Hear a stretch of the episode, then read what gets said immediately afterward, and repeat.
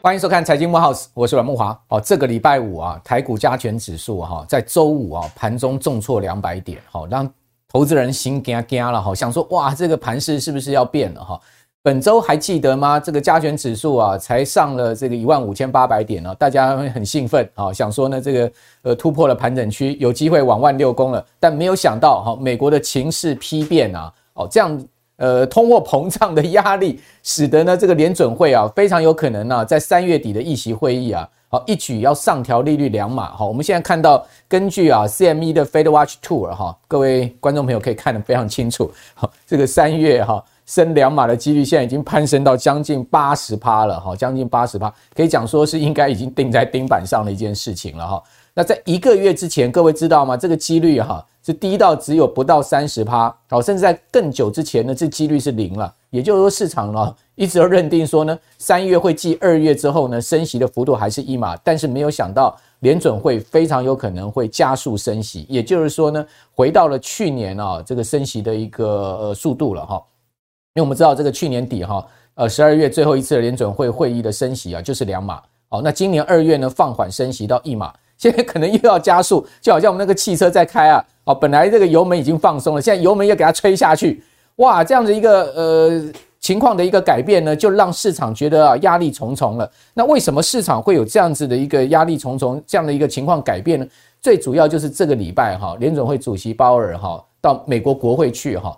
放出了这个所谓的双倍鹰的谈话，哦，有 double ego，哦，双倍音不是只有一这个鹰派而已，是双倍鹰加码鹰，哈，为什么会要放出这么鹰派的谈话呢？而且呢，向美国国会的议员透露呢，联准会三月的会议非常有可能会加速升息呢，主要原因就是美国通货膨胀的情况，哈，是。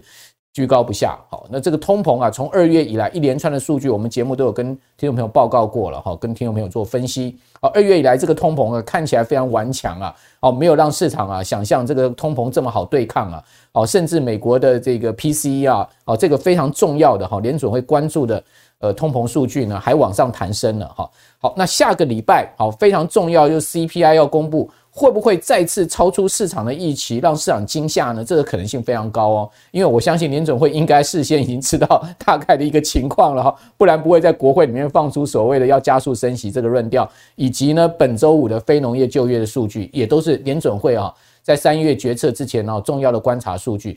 那非农业就业数据我们不谈了，我们先来讲说啊。在非农业就业数据公布之前呢，这个礼拜公布出来的小非农哦，ADP 也是私人部门的一个就业数据呢，还有联总会非常重视的啊，这个美国的职务空缺数哦，JOLTS 哦，这两个重要的数据一公布出来，哇，大家心又凉了。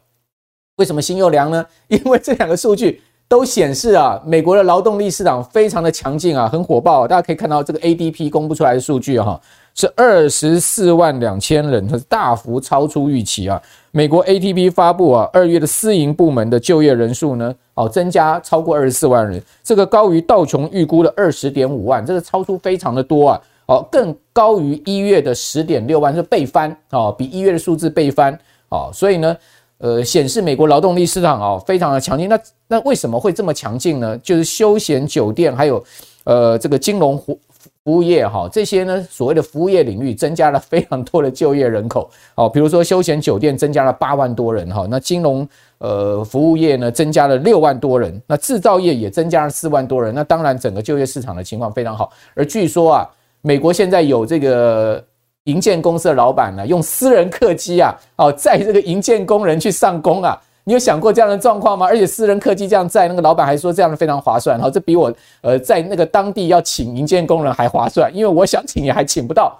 你就知道现在美国的这个整个就业市场有多么这个强劲。那这么强劲的情况下，那通膨当然下不来嘛，因为这个薪资的问题啊，就使得这个所谓的呃薪资呃物价螺旋的一个问题产生了。那刚刚谈到了这个 JOLTS 啊，这是联准会非常重视的一个职务空缺数，哇。好像有下来，但是各位可以看到，仍然高挂在一千万以上这样一个数字，还是在一个历史高档区哦。好，这个数字呢，公布出来是一千零八十二万，是有下来，好，但是它下得非常缓，哈。大家可以看到，呃，这个职务空缺数啊，是较去年十二月啊减少了大概四十一万，好，这个一月的数字减少了四十四十一万，但是高于市场预期，好，而且是连续五次超出市场预期哦。现在目前的职务的这个空缺的呃的情况到底是怎么样呢？因为美国现在大概是六百万的失业人口，哦，三点四趴的这个失业率是五十三年来最好的就业状况，等于半个世纪来最好的就业状况。那现在目前呢，以这个职务空缺超过一千万，对照六百万，好，现在目前看到哦，这个仍然呃处在一个历史高位的情况之下哈，而且比新冠疫情啊之前还要这个更严峻的一个职务空缺的状况，就是这个职务空缺很多，但是没有人愿意上岗，就变成这样的一个状况。好，那这样的一个状况下，当然就会导致什么？我们刚刚所讲的哈。呃，整个这个通膨压力上升，哦，导致联准会非常可能三月升息两码这样的一个情况。那现在市场已经看好美国今年的高峰啊，利率的终端利率啊，会来到五点六了。好，也就是说会升到五点五到五点七五之间，甚至呢，贝莱德的已经喊出六趴的利率了。我认为六趴其实也不见得一定是不可能会到哈，所以大家心里要有一个。准备要 最近的股市啊，有可能会有比较大的压力哈。好，不过呢，讲到股市虽然比较大的压力，但有发现哈，其实呢，呃，在呃这一连串的通膨的冲击之下，美股其实也并没有像去年那样用崩跌的一个情况发生。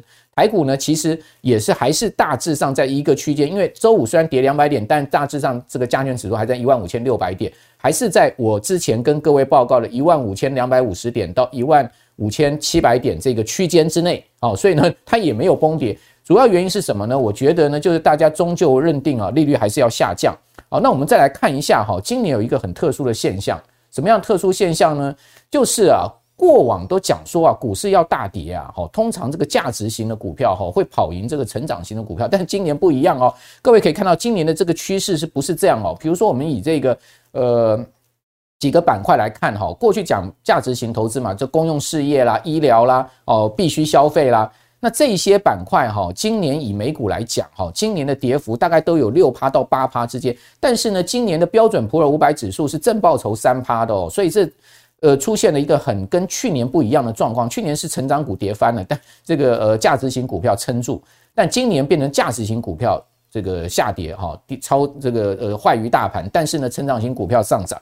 各位看到我们两个指数对比就很清楚哈，一个是呢罗素三千的成长指数，今年呢报酬是九趴多，好，另外呢罗素三千的价值指数呢，今年只有涨一趴多，你看这个就很明显的差距了。所以到底为什么会是这样子啊？我们今天要叫请教价值型的投资人呢，雷浩斯来到我们的节目啊，跟大家谈一谈，诶，这个今年价值型的投资是不是失灵了哈？那最近的这个呃通货膨胀的情况啊，确实让股市产生很大震荡，但似乎也没有把股市压垮。好，那这个道理到底在哪里？好，我们今天一并要来解读，还有来解读一下哈雷浩斯的他的这个呃很重要的这个在观察的这个投资的一个大神哈，就巴菲特最近啊哦先发布了这个股东信了哈，让投资人很失望哦。这为什么？等一下跟大家讲哦。雷浩斯你好。嗨，木华哥好，各位观众大家好。好，这个很高兴再次请到雷浩斯来到我们的节目哈。好，那记得上一次雷浩斯来我们节目有很大很长一段时间了嘛，对不对？对对对。好，那等会儿呢，雷浩斯要跟大家讲哦，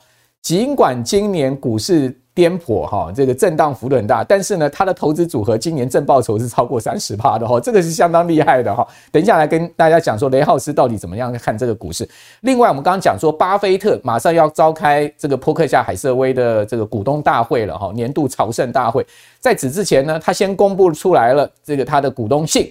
哇，这个股东信啊，真的是啊，惜字如金啊，因为只有四千多字啊，哈，这个是四十四年来巴菲特啊，最少的一个股东信的字数了哈，那只有十页，好，这个十页的这个页数啊，也比以前的二十页哈大幅减半，啊，那巴菲特的这个股东信让市场投资人觉得是很失望了哈。可见八爷爷可能是不是快要退休了？这个你你你的大神是不是快退休？不过他还是讲了很多洋洋洒洒的一些这个他的投资观念，然后这等一下我们逐一来讲。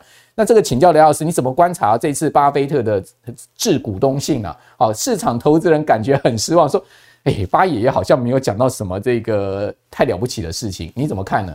首先哦，那个我们要讲的是哦，一个人的投资哲学哦，绝对不可能是变来变去的。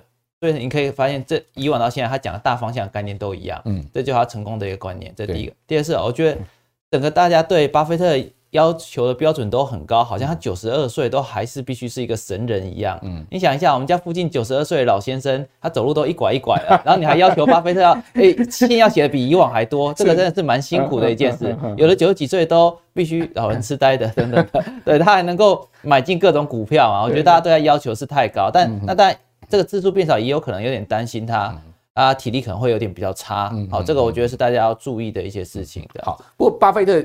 应该也要快交班了，对不对？也许在这次股东会，他也可能透露一些这个玄机出来，也也错也没错啊。这个刚刚雷老师所讲的，巴菲特还是坚持他以前的一些投资价值。他比如说呢，美国一定强，这是他不断的在重复，而且他强调说绝对不要放空美股，对不对？对对。好，另外呢，他说投资一流的公司是长期获利的超出想象，然后比如说苹果，他们都赚很多嘛。他说呢，呃，长期而言呢是股优于债，这也是他一贯的看法。还有呢，集中投资一流的企业，那投资目标呢是。呃，具有持久竞争跟优势，还有经营者能干又值得信赖的公司。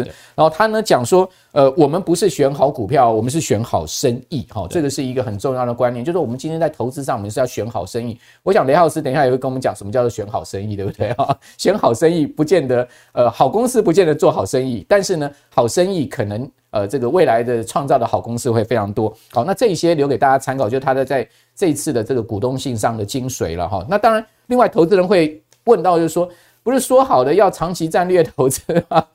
怎么一次呢就把这个台积电的股票全部砍掉了呢？好，大家可以看到，呃，去年第四季哈，波克夏海瑟威哈把第三季台积电买进的股票哈几乎全数砍出了哈，这个台积电 ADR 砍掉八十六趴哦，本来是呃波克夏海瑟威第十大持股哦，一下呢 降到大概三十三名了，好就。就一变成这这个呃微不足道的一个持有的标的，因为八十六趴的持股全部砍掉。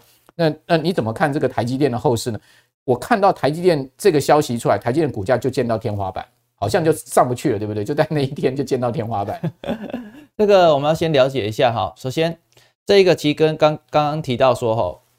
巴菲特可能会退休的一部分的一个原因哈，也有关系哈。首先哈，他之前买的一个额度大概是四十亿美金，嗯，那他买的是这个美股嘛？对，好，那那要了解一件事，美股 ADR 四十亿美金几乎占台积电在美股筹码快要到一半了，嗯，快要到一半的话呢，呃，而且我我们他第一次揭露的时候是七八九三个月，十月的时候台积电还要继续杀，嗯，对，所以如果在十月的时候他再继续加码，十一月反弹如果他不出。那他可能就没有机会出了，这是第一点。第二个，长期巴菲特一定是长期投资。那如果会进行这样一个波段的时候，假设我们是认为是他的接班人，他接班人有两位哈，好库姆斯他们哈，啊，因为他们的名字开头都是 T，所以这两个人就被简称为双 T。好，那有可能双 T 授权的额度变大了，因为巴菲特他不会去管双 T 的授权额度。那双 T 他如果进行波段操作，在十一月的时候出的话，那很有理由。第一个，因为他占的筹码太大了，成交量太大了。第二个，他一定要年度的绩效，年底的绩效。那以他们两个的角度来看，他出就变成很理所当然的。哦，对，那这也代表一件事，波克下的账面上现金大概是一千多亿嘛，然后扣掉它必须要有三百亿，它死都都一定要保留给保险业用的一个预备金。那剩下的额度里面呢？再把一些额度是留下来自己抄的，然后另一些额度是交给接班人的。对，好，那以这样来讲，那两个接班人他授权的额度有可能提高很多了，因为他不会只拿四十亿去去做那个台积电的一个交易嘛。所以这样子推测的话，我们可以了解到，很有可能这是。接班人操作之一，对，OK，好，这是双 T 的决策了哈。对，之前大家都觉得应该是巴菲特拍板定案，因为超过四十亿的部位，通常都是巴菲特拍板定案。对，哦，但然后是刚刚有讲说，因为巴菲特可能快退休了，所以他把这个双 T 的操作额度额度把它拉高了，对不对？好，就让他们有更大的一个呃这个投资的空间。好，这个可能性也是非常高的哈。所以呢，在这样的状况之下，就台积电变成是他们的一个短线操作了，而非是一个战略投资了哈。对，那我们来看一下它哪一些。在第四季啊，这个还有加码的呢，包括呢路易斯安哦，路易安呃路易斯安那太平洋哦，这是一家美国的建材公司了哈。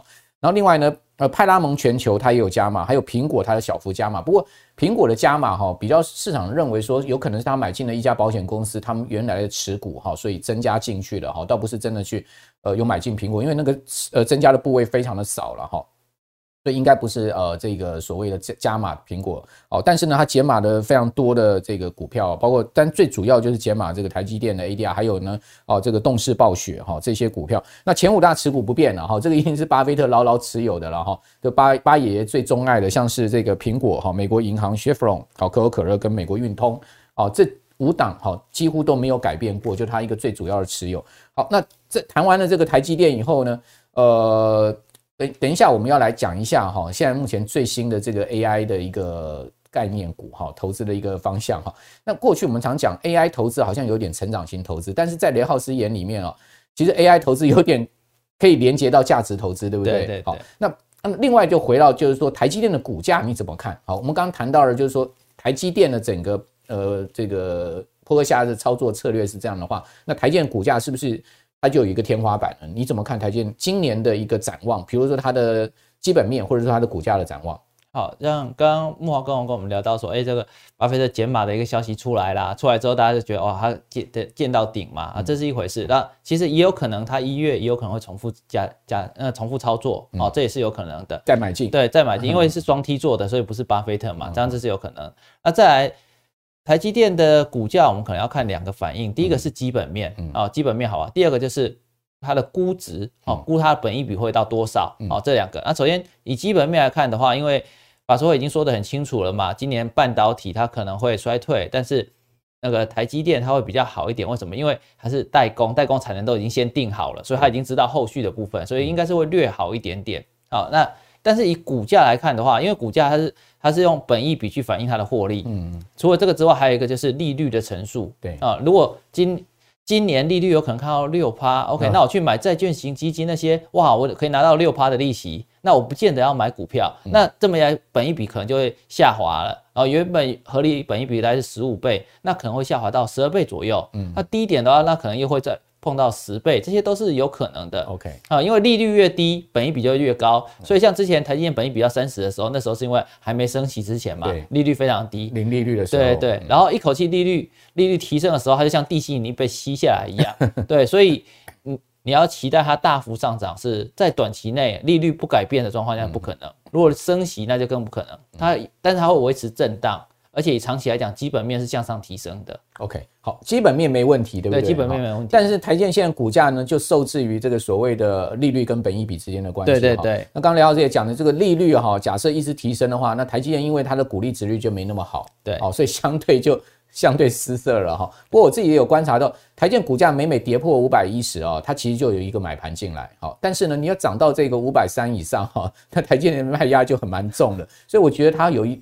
比较有一点像这个呃上有压下有撑的一个情况。那另外呢，三月十六号哈，就是下个礼拜好，台积要进行除息二点七元。二点七五元的这个季度除息呢，也提供大家参考。那回到刚刚讲说这个，诶，今年是一个价值跟成长这个很很跟去年完全相反的一个状况哈。你怎么看这样的状况呢？因为大家今年都疯嘛哈，它台股比如说疯那个创意啦、四星 KY 啦、M 三一、金星科啦哈，另外一些呃这个所谓的软体服务商也也也这个群雄并起哈，都被称为是 AI 概念，对不对哈？那 AI 概念真的有这么灵吗？我们看到事实上 AI 还在亏钱哦，这个就回到所谓的价值跟成长的概念，因为过去我们讲成长是不看这个所谓的获利的部分，好，这要看它的营收增长、用户增长。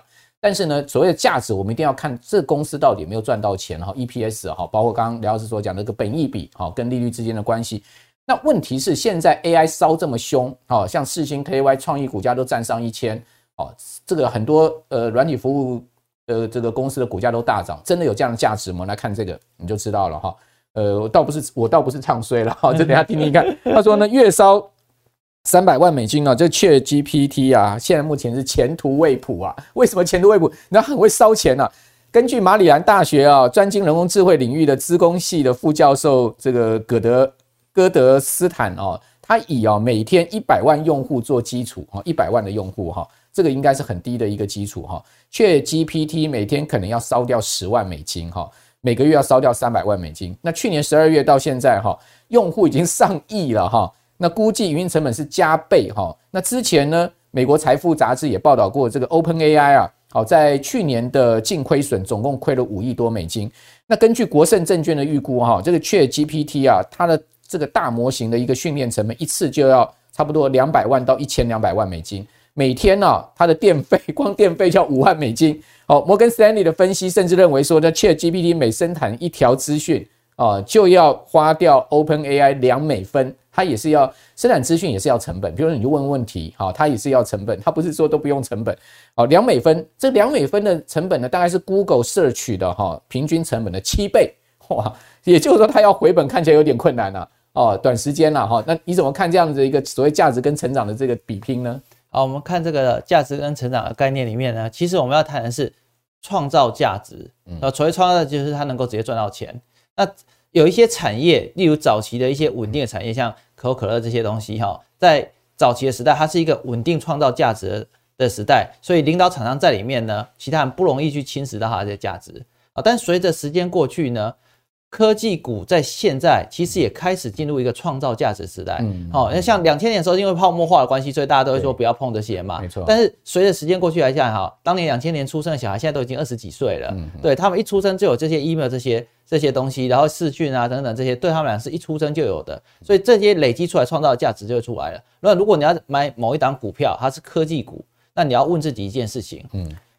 这个间公司哦，它的用使用者有没有越来越多？营收有没有越来越成长？而且产品对使用者而言，在他的生活中是不是越来越重要、越来越不可或缺？OK，如果是产生这种不可或缺的状况，那它虽然属性上是科技，但实质上它可以在这个领域创造出价值，让你生活必须依赖它、使用它，然后付钱给它，创造出现金流。OK，好，所以这是一种新时代的。科技价值股，那当然不是说每一个科技股都有，对，那当然传产股也不是每一个都会都可以创造价值啊，传产股还是有优势跟劣势，科技股也一样，所以中间你要找到就是一个能够让使用者觉得越来越重要、越来越不可或缺，替他们创造出价值、创造出出生活中的必要性，嗯，要有很强转移成本，没有它我就完蛋了，对，呃，这种公司就没有问题，好，这是第一个，第二个像。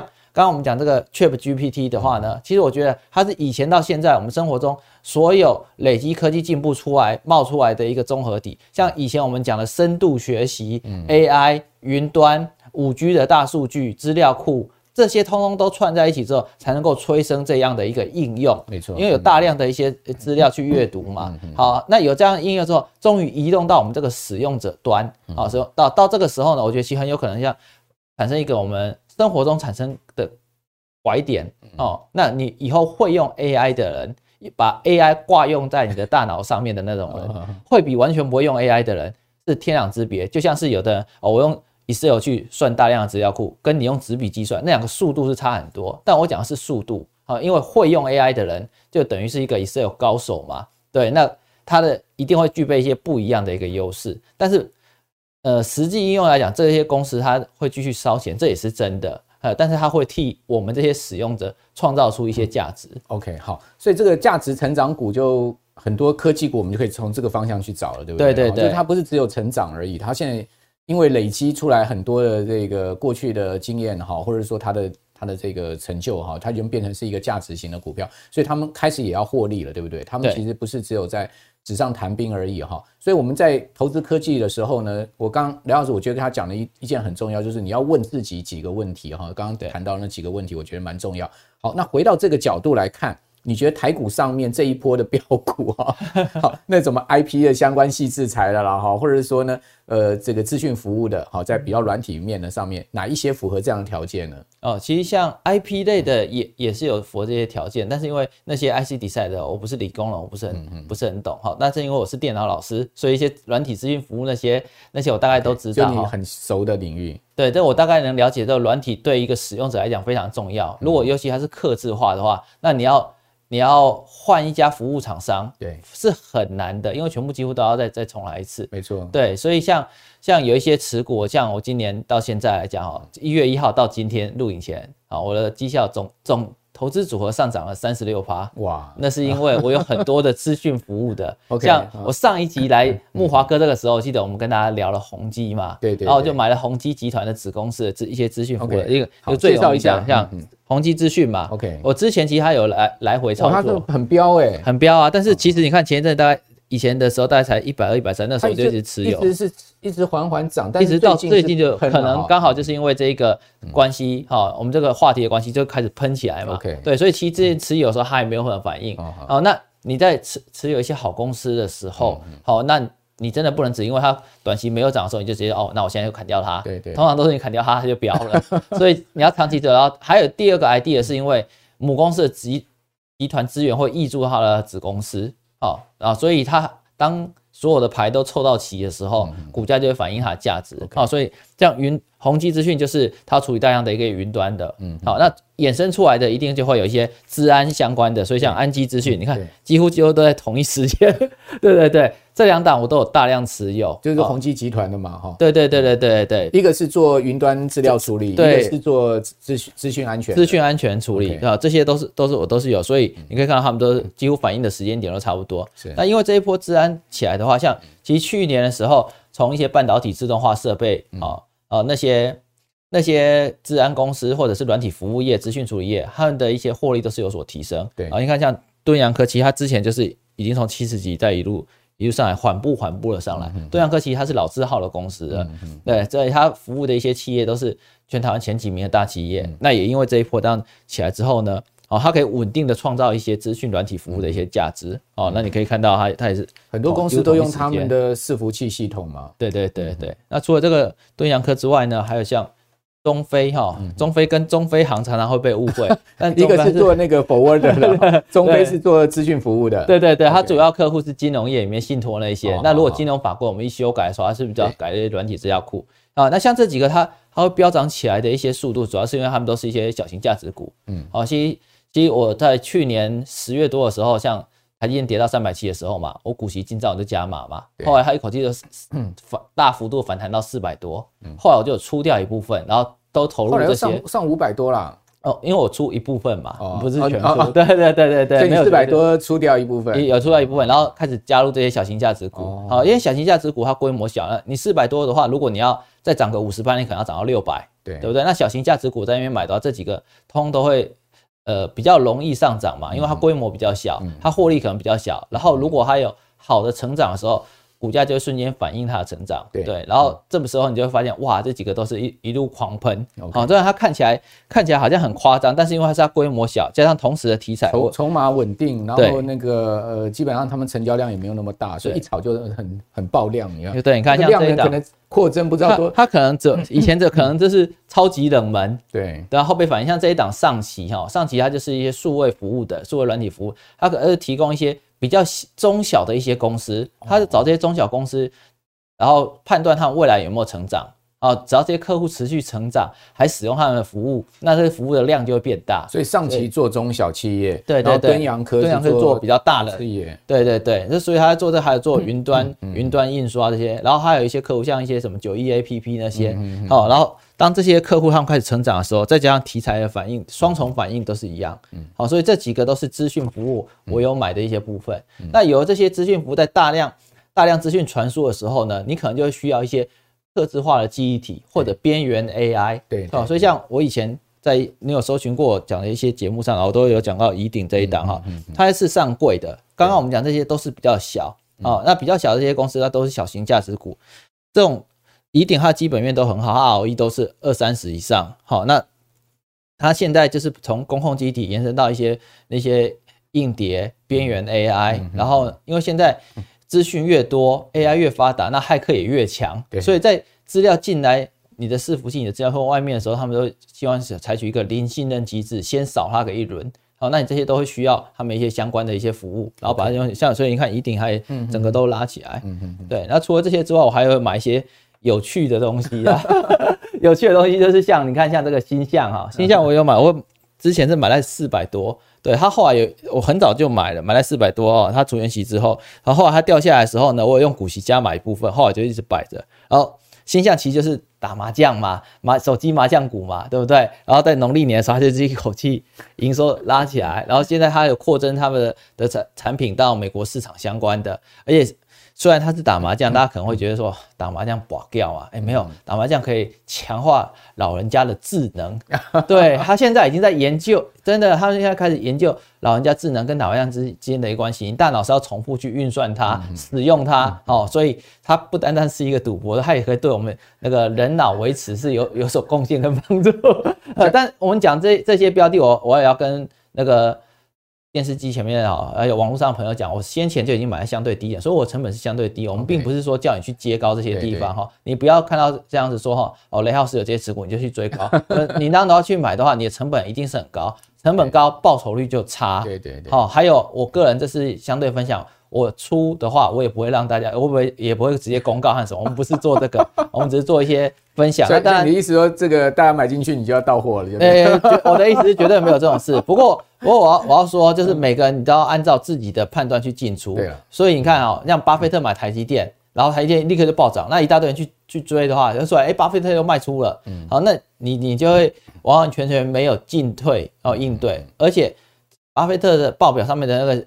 数据来讲哈，它是季底的一个阶段的一个库存量，它你看不到它的实际操作交易，它也不可能给你看到，因为那是公司机密嘛，它的额度那么的大，它也不会告诉你说到底是双 T 买的还是他买的，所以投资人你还是要用自己的一个操作逻辑去做这些股票，然后要符合你的逻辑的，你才赚得到这些钱。好，我觉得这一段很好了，就是说因为这些股票都已经飙上来了，对不对？对对对。那在这个地方爆量飙高哈，其实追高是有一定风险，这也要提醒大家小心哈。呃，但是呢，我觉得观众朋友看我们的节目是要学方法哈，而不是说呢，哎，我看到这个我们节目讲什么股票你就追进去，对，千万不要追啊。这个方法很重要。那方法是什么呢？其实你要去找一些这个呃，之前你就长期低档布局的这些还没有放量的好的公司，那等到有题材的时候，有机会的时候，他们自然放量。那你说啊，那我就买那些长期低档的股票，如果它不动怎么办？不动，那其实基本上你就可以赚它的一定的值利率了，对不对？对，就是说你一定要买。你要买的就是它长期是稳定经营，而且它有一定的这个经营的利基跟门槛的哈。比如我刚刚讲像敦洋科啦，好像怡鼎这些公司都有他们一定经营的利基跟门槛。但这些股票呢，短线飙上来，其实我觉得追高的风险就蛮大了。对对，就要可能要停看停。好，那呃，在在这个呃还没有飙高，你可不可以先透露一下你现在目前要注意？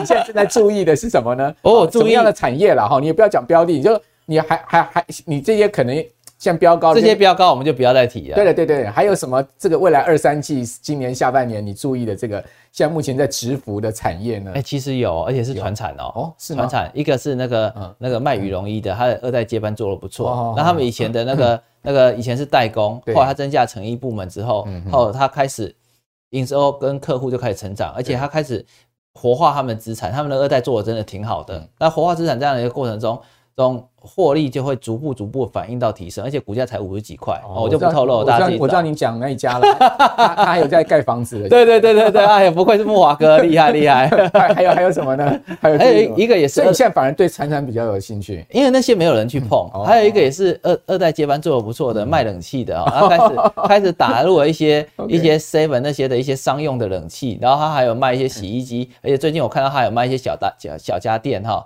你到那个电商上面都买得到，哎，那个也不错，而且。去年前三季 EPS 就十块多了，OK，对，所以现在本益比大概十一十二倍左右吧。这个我也我也蛮喜欢的，它的只是它成交量稍微小了一点。对，这个我不知道木华哥知不知道，不过下节目我会跟木华哥分享。我们在就先不提，不太知道，不好意思哦。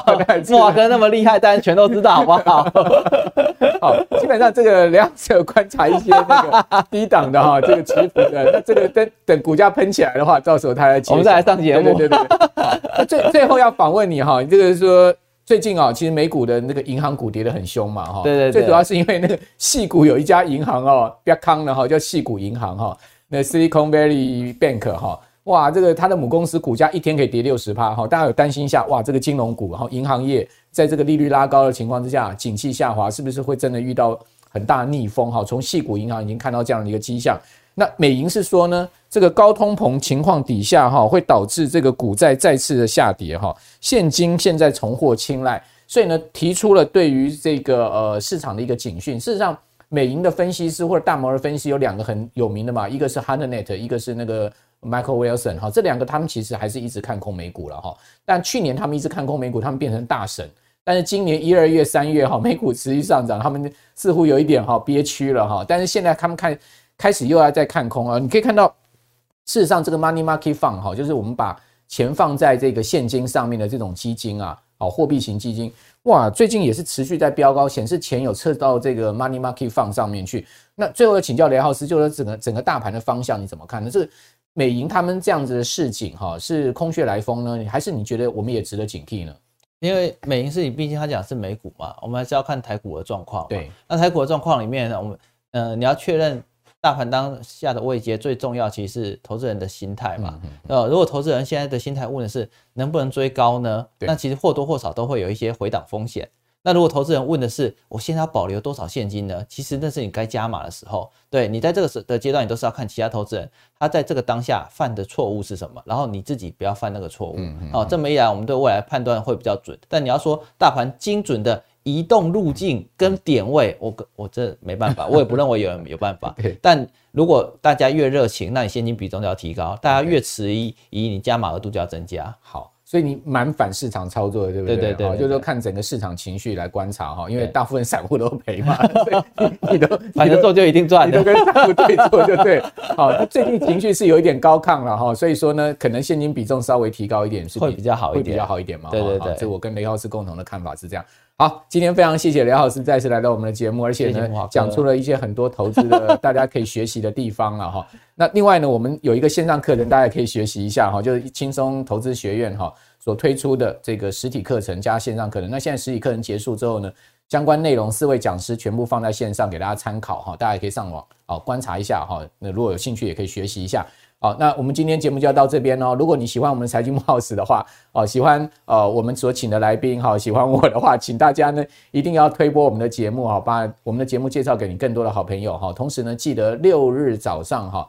呃，您起床的话就可以看一下 YT 哈，看一下我们的节目哈。礼拜六、礼拜天，让大家的生活在周末哈早上可以更精彩一点。然后呢，也有助于下周哈大家投资的一个决策跟呃整个大环境的思考。因为我们都会帮各位整整理很多这个完整的资料了，你就不用那么花时间了。我们请到像雷浩斯这样子的这个投资专家来跟大家谈谈投资看法。好，那今天谢谢大家的收看哦，我是阮慕驊，我们下次见，拜拜。